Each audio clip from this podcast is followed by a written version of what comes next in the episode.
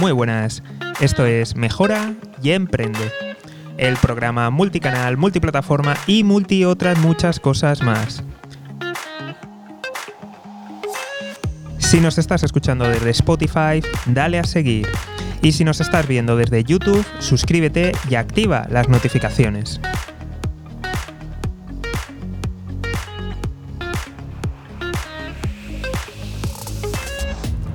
Y en ambos casos, lo más importante de todo. Visita economistajosegarcía.com. Repito, economistajosegarcía.com. Y ahora sí, damos paso a la invitada de hoy.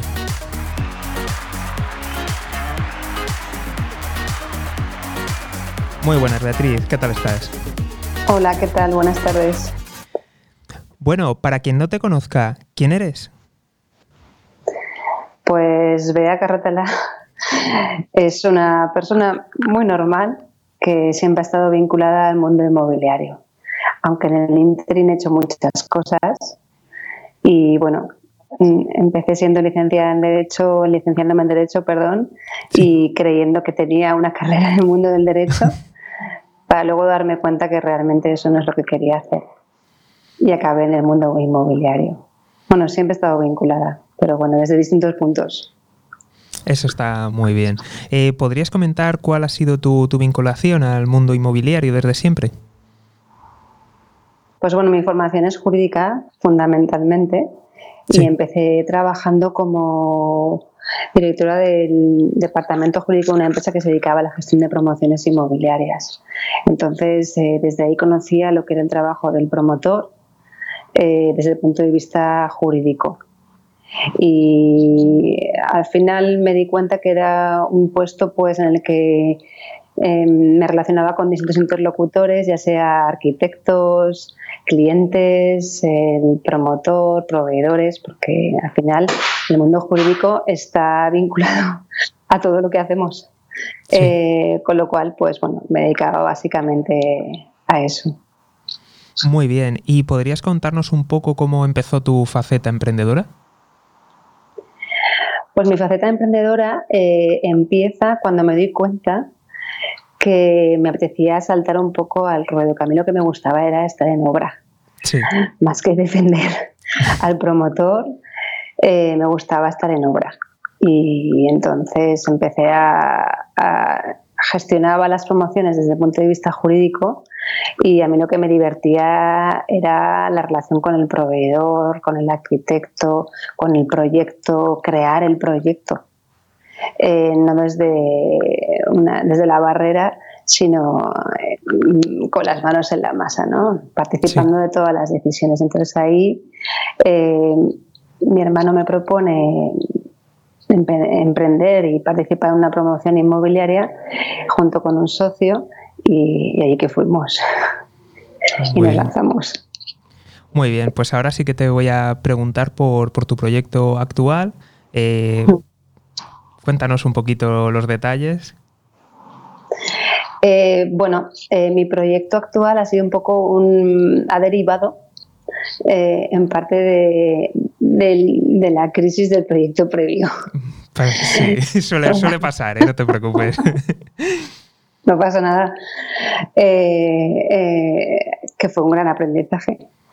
Entonces, eh, bueno, pues cuando el mundo inmobiliario pues mm, entra en crisis, que ya lo sabemos todos, como a mí me gustaba crear, y lo que es el mundo de la construcción, pues no había mucho que hacer, sinceramente, pues derivamos un poco a equipar los espacios de alguna manera. ¿vale? Al final puede, que no podamos eh, desarrollar un activo inmobiliario desde cero, pero sí podemos eh, renovar un activo. ¿Sabes? Es otro, otra forma de hacerlo. Y al final que el cliente se sienta que está estrenando algo o que está renovando algo. Esa era mi intención.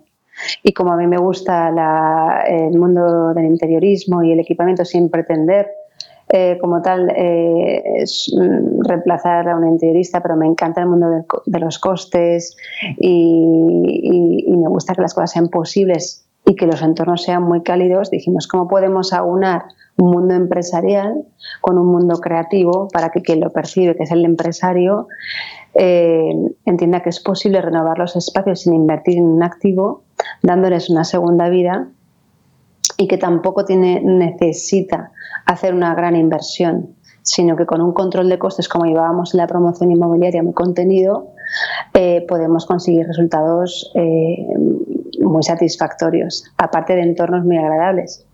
Entonces, bueno, pues ahí empezamos. Muy bien. ¿Y podéis compartirnos algunas cifras, vuestro cliente tipo? Mi cliente tipo es un empresario que normalmente tiene activos que tiene que explotar o que tiene que vivir de alguna manera. Es decir, o bien son sus propias oficinas, por ejemplo, tiene que renovarlas y tiene que dar un espacio nuevo a, su gente, por decirlo de alguna manera, quiere renovar un poco su presencia.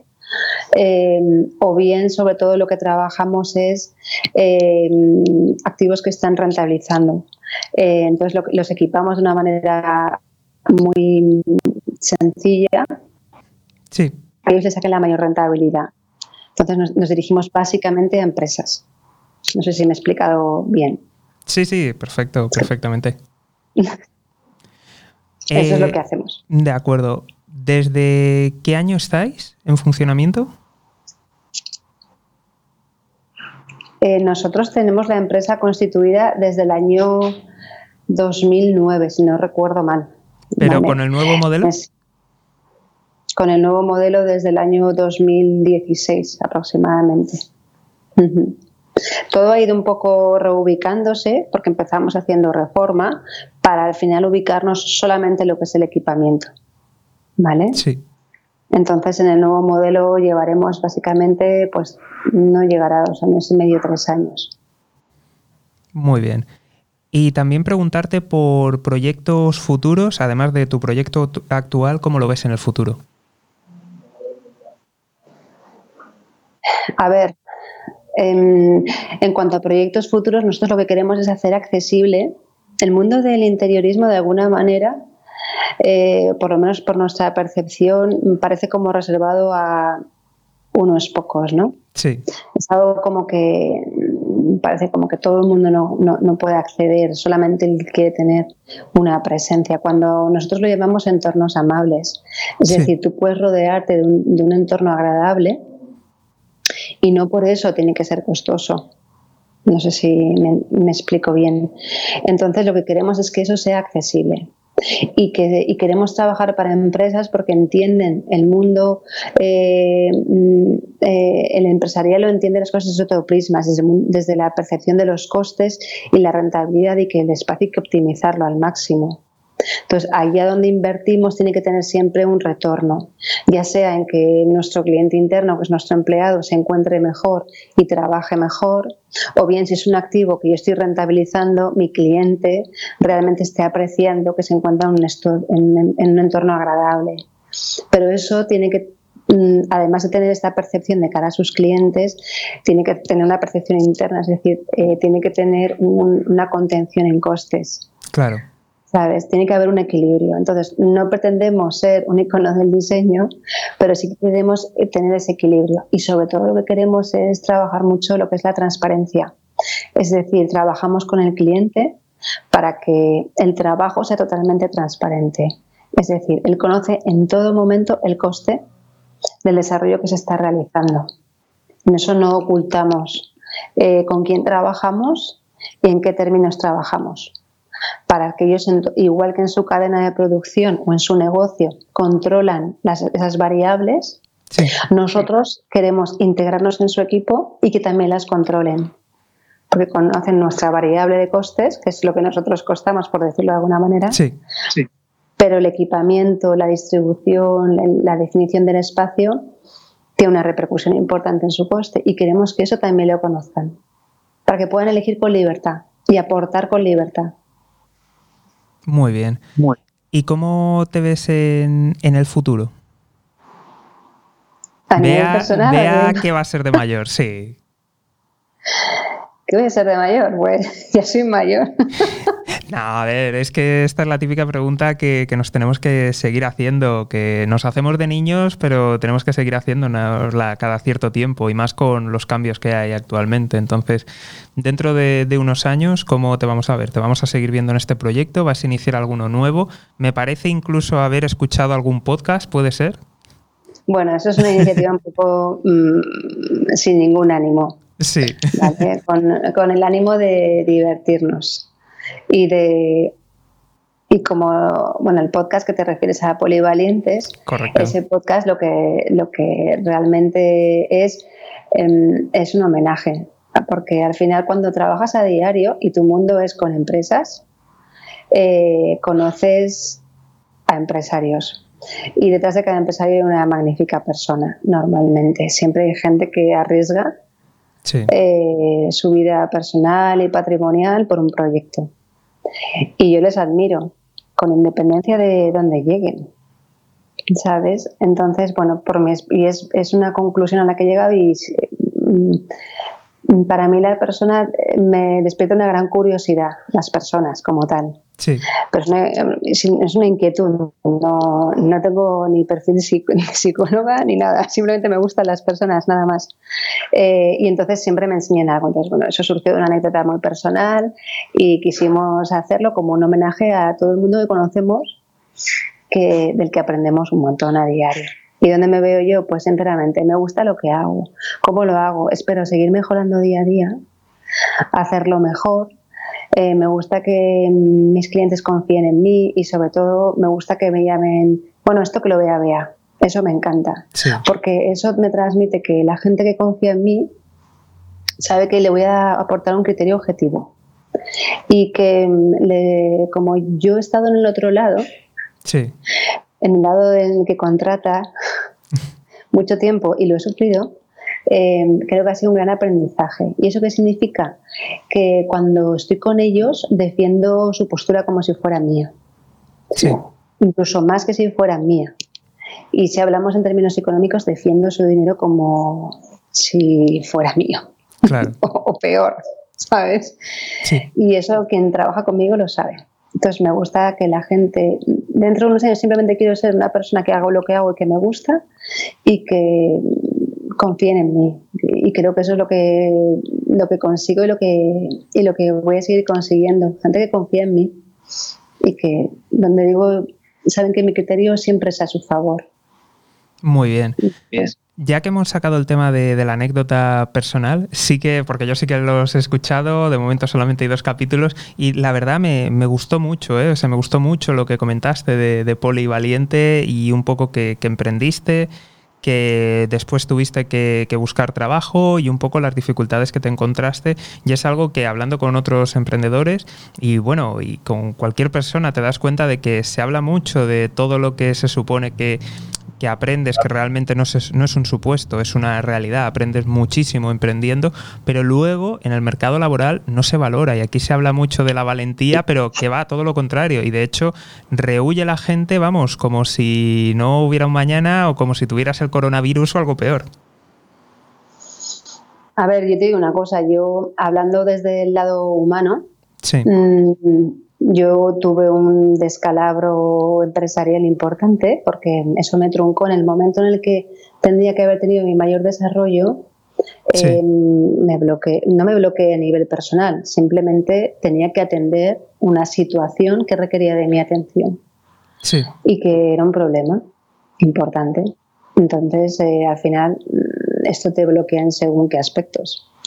Y y los problemas hay que afrontarlos, no los puedes reunir porque siempre vuelven. O sea, eso, ya te puedes ir de vacaciones que el problema está ahí. Por eso siempre digo que lo leo en positivo, claro. porque para mí fue un gran aprendizaje, pero es cierto que yo tenía más socios y mis socios mm, hicieron sus, eh, continuaron su, su, camino, no exentos de preocupación, pero mm, porque eso y no y no seguían allí, pero ellos tenían otros trabajos Claro. Y yo me quedé, pues, mm, eh, en la medida de lo que pude atendiendo eso. También me coincidió con que tuve a mis hijos, que eso también, pues, te limita en todas circunstancias que, me, que hicieron que poco perdiera el ritmo laboral, por decirlo de alguna manera. Sí. ¿Vale?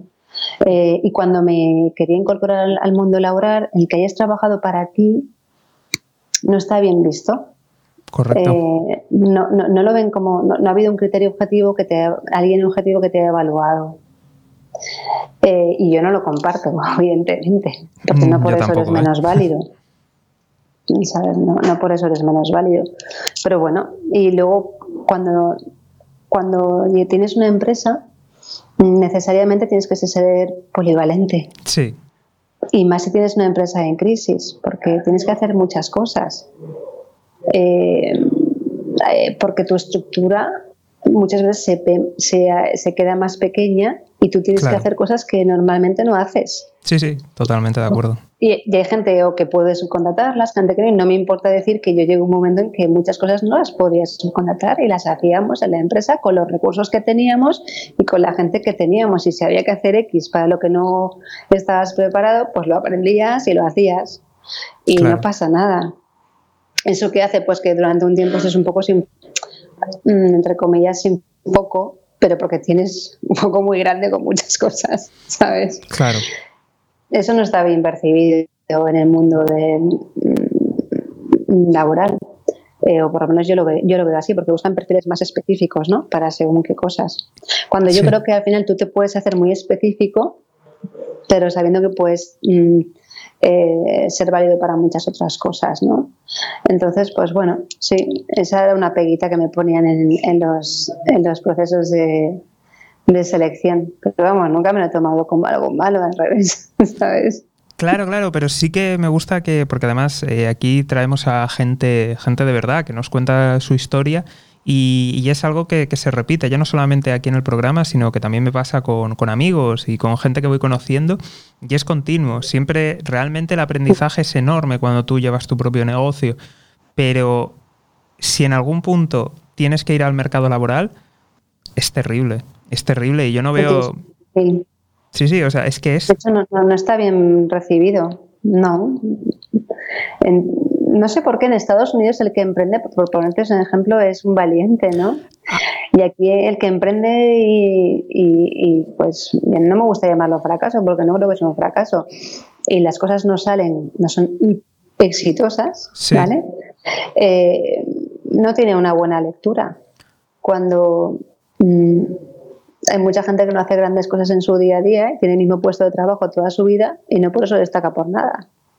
Y sigue teniendo trabajo. No sé si me explico. Totalmente. De hecho, mira, yo parte de la carrera la hice en Estados Unidos y allí me acuerdo que me preguntaron, oye, eh, el año pasado vino un chico belga y dice que allí en Bélgica eh, un amigo de su padre intentó montar un negocio, falló y, ya no volvió a emprender en su vida. Y allí se decían, ¿eso allí en España pasa? Y digo yo, sí, dice, y todos miraron raro de decir, pero si es la primera vez que lo hace, es normal que falle, no va a ir bien. De lo que tiene que hacer es seguir. Y eso es absolutamente todo el mundo allí, lo tiene clarísimo. Y aquí, o sea, es como la primera vez que hemos cogido una bicicleta. Pero aquí es algo que es terrible. Y es algo que, por eso me gusta hablar de esto, porque es algo que mucha gente se da el do de pecho, oigo a gente de contratación, de recursos humanos, oigo a propios empresarios, pero luego a la hora de la verdad yo no he conocido a nadie que eso le haya puntuado o se le haya valorado. Todo lo contrario, es uy, cuidado que este viene a levantarme el puesto, cuidado que viene a levantarme el negocio, o directamente lo que has comentado de un fracaso, de un fracasado de, uy, pues si no ha conseguido levantar su empresa, oye, hay millones de razones por las que pueden llevar a un cierre. Entonces, es algo que, que creo que es bueno que aquí donde decimos cosas reales que están pasando y no estamos contando el típico humo del emprendimiento, pues dar un aviso muy grande a toda la gente que nos esté viendo de decir, oye, emprende, pero que sepas que cuando tengas que volver, o sea, ojalá no tengas que volver, pero si tienes que volver al, mercado, ten algo preparado porque eso, el emprendimiento no se va a ver como algo, como algo positivo. Ojalá cambien las cosas, pero aquí en España, en Europa en general, vamos fatal, se ve fatal. Y en parte es paradójico, porque si lo piensas, ahora hay un mundo startupero espectacular y el índice de fracaso en las startups es muy elevado. Pero no sé por qué, si es como una... El, yo no me defino, mm, no me, no me ubico en ese segmento, ¿no? Porque mi sector es tradicional, no creo que esté innovando en nada. Lo único que puedo aportar es una forma determinada de hacer las cosas. Sí. Eh, pero no estoy innovando y soy consciente de eso. Eh, mm, pero en este mundo se puede permitir, es más, se da por hecho que un, porcentaje elevado no va a llegar a buen puerto y no pasa nada, pero en, el, tradicional se le llama fracaso. Entonces, eh, ¿por qué le ponemos nombres diferentes al mismo resultado? No lo comprendo y no lo comparto. No, totalmente. Y es más, no, no, yo, no lo veo, pero bueno, en fin. De todas maneras, como mm, me gusta que la gente eh, no les haga los planes bien como al equipo A, sí. ¿sabes?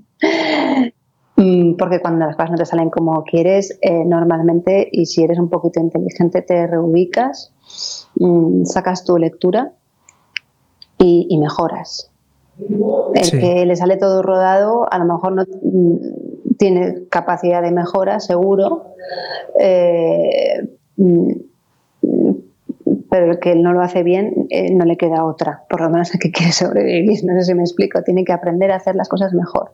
Totalmente. O, diferentes, ya no mejor, diferentes. O hacer un análisis en qué me he equivocado, porque las cosas no son solo la coyuntura. Sí. Es un error. Yo no puedo pensar que lo que me ocurrió fue un agente externo. Lo que ocurrió, hubo un componente externo y un componente de que X decisiones no fueron las correctas. Claro que sí, ¿por qué no? Sí, no, no, no pasa nada, ¿eh? no te preocupes, que yo también me he pegado mis buenas hostias, ¿eh? O sea, pero que, eh, que vamos, yo porque no, o sea, hay alguna que sí que es pública, pero tengo otras un montón, vamos, tengo ahí el, el vamos, el desastre, el cajón desastre ahí, vamos, de hecho, no, o sea, no suelo compartir por eso, o sea, en el mundo, o sea, con otra gente de, de startups que, que, ha montado, ha emprendido, sin problema lo comparto, vamos, tengo desastres, pero para parar un tanque pero en general no. Hay un par de desastres que son públicos y notorios que están en mi currículum, pero poco más, ¿eh? o sea, porque es que es el mundo que vivimos y es algo que en otros países se ve tan claro, el decir, ¿cómo algo que empiezas a la primera te va a salir? O sea, es que es, o sea, vamos, está súper admitido, aceptado. Y luego realmente eh, todos aquellos que, que, hemos emprendido alguna vez, la exigencia de trabajo, o sea, lo que aprendes en un año de estar emprendiendo, o sea, es que acabas eh, siendo polivalente, ¿eh? O sea, porque vamos. Es polivalente totalmente. Es que es así, o sea, aprendes muchísimo y además es que no es que aprendes de todo, es que aprendes de todo, pero en profundidad, porque no te queda otra, porque es que si no te mueres. Entonces, eso, al fin y al cabo, cuando te empuja a la necesidad, vas mucho más allá, vas mucho más fuerte.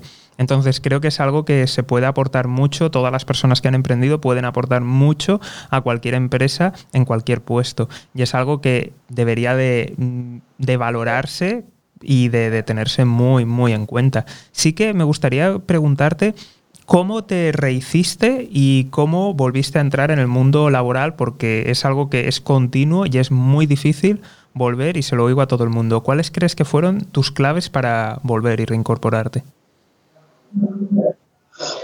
Em, a ver, yo cuando volví y me reincorporé, eh, había tenido un impasse de intentar dedicarme a otras cosas, porque aquí en, el mundo inmobiliario estaba muerto, no, había, no había mucho y tampoco teníamos muchos recursos, sinceramente. Eh, hice unas cosas en el interim, eh, mm. pero luego sí que es verdad, dije, vamos a ver, mm, vea, ¿a ti qué es lo que te gusta? Me gusta este mundo. Es que es el que más me gusta. Entonces, vamos a volver aquí. ¿Y cómo te gusta hacer las cosas? Pues yo tengo una formación profesional, eh, que bueno, pues yo es que además soy licenciada en Derecho y me gusta que las cosas sean muy metódicas. Cuando yo trabajaba en las promotoras, pues había un sistema de gestión, de control de las promociones y, los, y lo replicábamos. Pues yo quiero que todo eso sea así. Entonces eh, tuve la, dije, lleva tu metodología de trabajo y tu forma de ser al proyecto desde otro prisma, porque sí que tenía claro que no quería volver a promover. Quería coger proyectos más pequeños donde no hubiera tanto riesgo. Ahí sí que me, me entró un poco el, el susto. es em, normal, ¿eh? O sea, no, no, ¿eh? A todos nos pasa, ¿eh? Mm, no, aparte de una cosa que dices, no quiero volver a recurrir a financiación. Fíjate, en la medida de lo que pueda. Eh, yo hago lo mismo, ¿eh? O sea, no te preocupes, yo hago lo mismo, ¿eh? O sea, no, no te preocupes que, te entiendo, ¿eh? No quería, huyo de la financiación. No digo que no la vaya a tener en algún momento, pero no, no. Eh, entonces eh, tuve la suerte de que una persona a la que le estoy enormemente agradecida me dio una oportunidad. Fui un día a una reunión para otra cosa. Sí. Y no sé qué vio en mí que me dijo, ¿tú harías esto? Y le dije, sí. Me dijo, pues venga, prueba. Y probé. Y hoy sigue siendo mi cliente. Buah, genial. Y, y, entonces y ya he hecho varias cosas para él, bastantes cosas, y es una persona magnífica. Y siempre te encuentras a esa persona, él es una persona en concreto que ayuda. Si quieres poder decir su nombre y darle publicidad, ¿eh? sin problema. Bueno, pues es Juan Manuel Reche, que es el, es el propietario de las residencias Gerial y Habita. Y es una persona a la que le tengo mucho que agradecer por su forma de ser y, por la oportunidad que en aquel día me dio. Y me dio esa oportunidad y ahí continué y ahí empecé a darle forma realmente a lo que me dio un proyecto y me dijo, ¿esto lo harías? Sí, sí, eso lo haría. Y ahí empezó todo. Qué bueno. Entonces, pues bueno, al final las cosas. Volví al mundo inmobiliario gracias a alguien que me dio una oportunidad cuando yo lo necesitaba. Qué bien, de verdad, me alegro, me alegro un montón y, jolín, qué bueno volver, que, que, que, al final es que todos necesitamos en algún punto alguna, alguna oportunidad y es así, puedes, eh, hay que mantenerse, hay que seguir, pero siempre ese factor externo tiene, tiene que estar ahí y es algo que se repite en todas las historias. Y es así, ¿eh? O sea, es, es, que es muy fastidioso porque depende de en qué entorno hayas nacido, en qué entorno hayas vivido. Hay gente pues que siempre esas oportunidades no paran de, caerle, de venirle. Y en cambio mm. en otros entornos pues es, es, muy complicado y bueno, cuando cae alguna dices, uff, menos mal. bueno, siempre buena gente y yo en eso confío. No, no, está, está claro. Sí que me gustaría consultarte un poco el primer negocio que, montaste. ¿Cuáles fueron las tres lecciones que, más importantes que, aprendiste y que sacaste una vez que, terminó? A ver, así en clave de humor te voy a decir que el primer negocio que monté Ahora te voy a contestar a la pregunta. El primer negocio de monté eh, fue un kiosco en la puerta de mi casa que mi madre se tronchaba de la risa. Porque yo vivía en una urbanización y allí no había nada, no había ni teléfono. ¿sabes? Y, entonces no había, y yo me, es una fanática de las chucherías, me encantan las chuches. Y, y, entonces yo decía, a ver, digo, aquí no hay Dios que compre chuches cerca. Entonces me iba a la, tienda de chuches, al kiosco del pueblo, compraba a granel y, luego las revendía con un tendedero en la puerta de mi casa y venían todos los vecinos de la urbanización a comprarme chuches y cuando cerré pues me hicieron la competencia, que lo sepas, me abrió un kiosco en un vecino. Sí. pero luego cerró y mi madre me dijo que tenía que cerrar, que eso no estaba bien visto.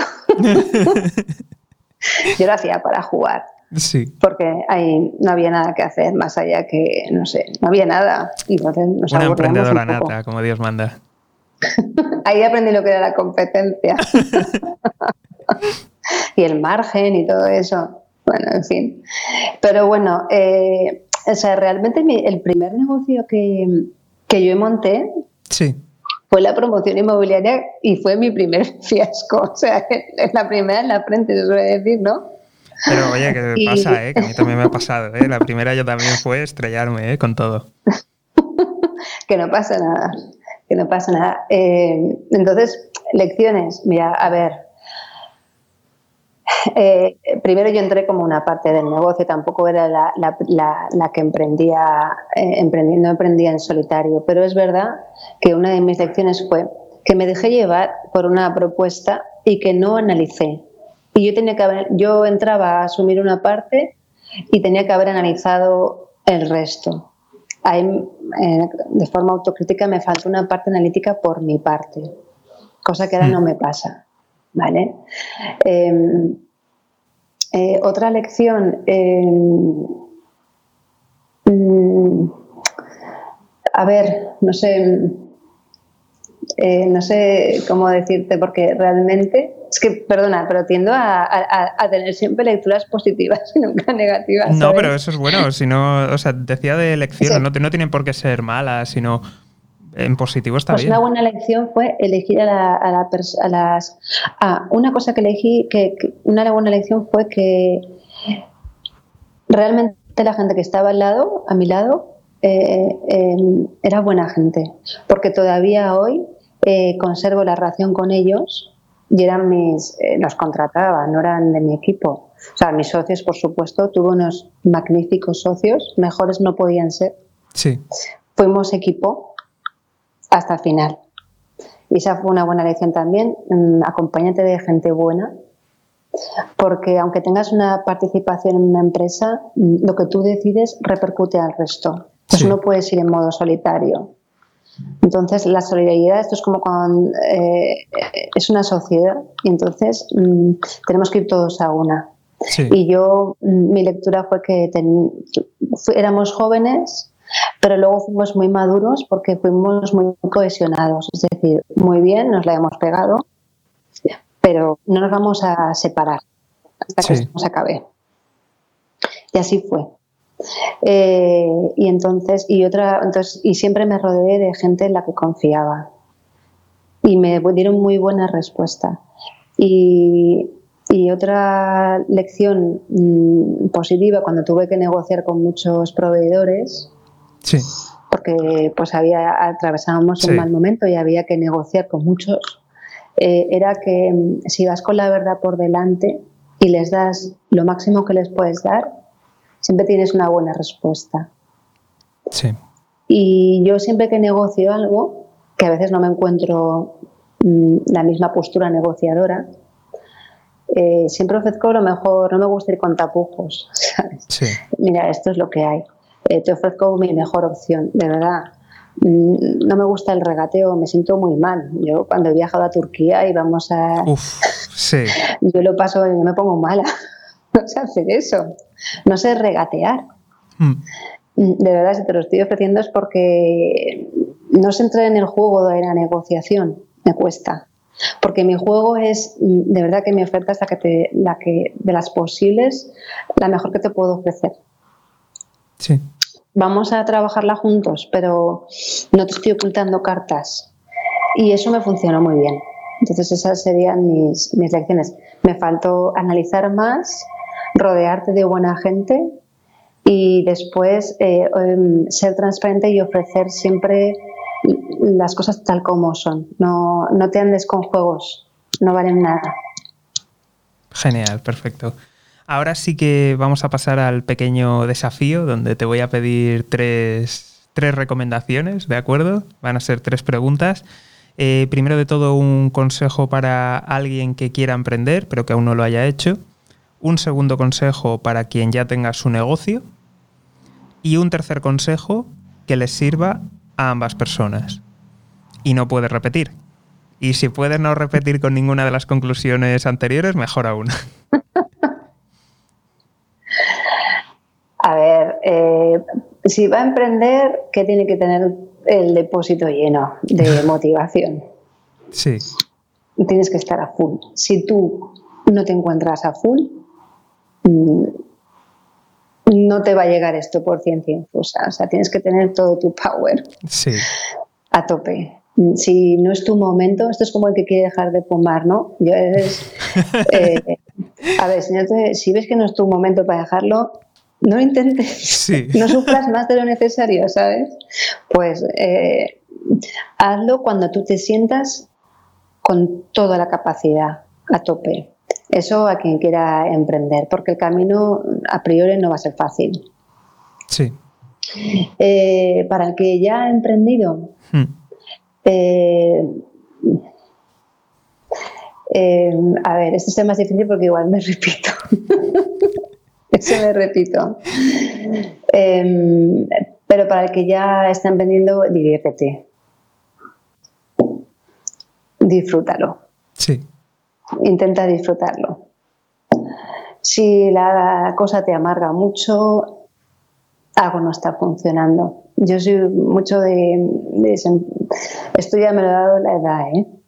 ¿Sabes? Yo, si las vibraciones son buenas, y no rigo inconsciencia, ¿eh? porque los datos, el análisis, todo el mundo sabe que hay que hacerlo. Sí.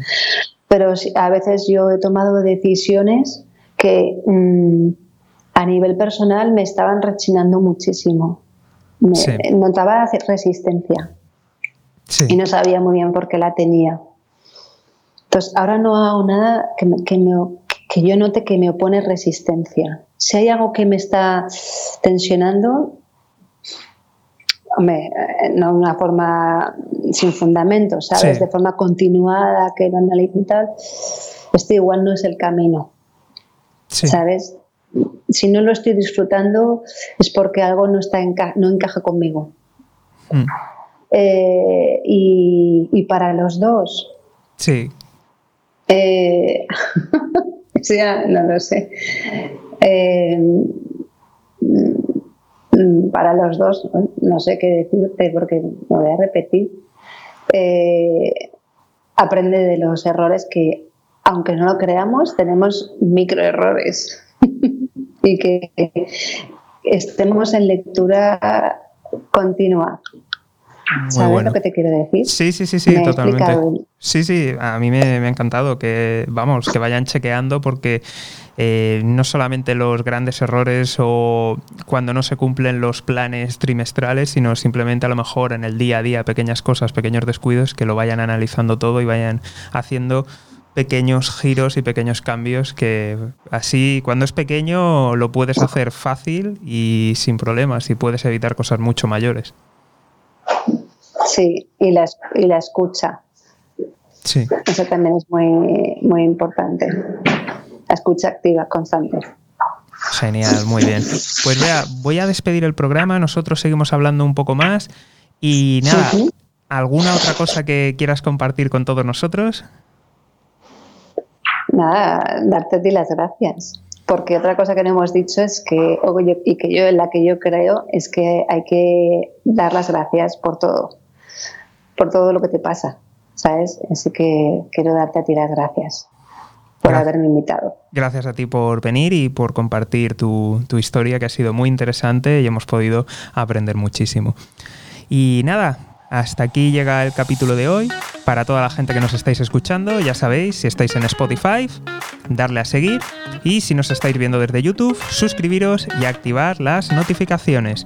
Pero, en ambos casos, lo más importante de todo, visita economistajosegarcía.com.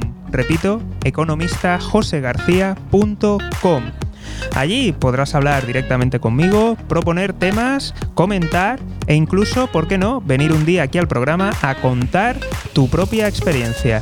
Y nada, hasta aquí el programa de hoy. Nos vemos en el próximo episodio. Un saludo y muchas gracias.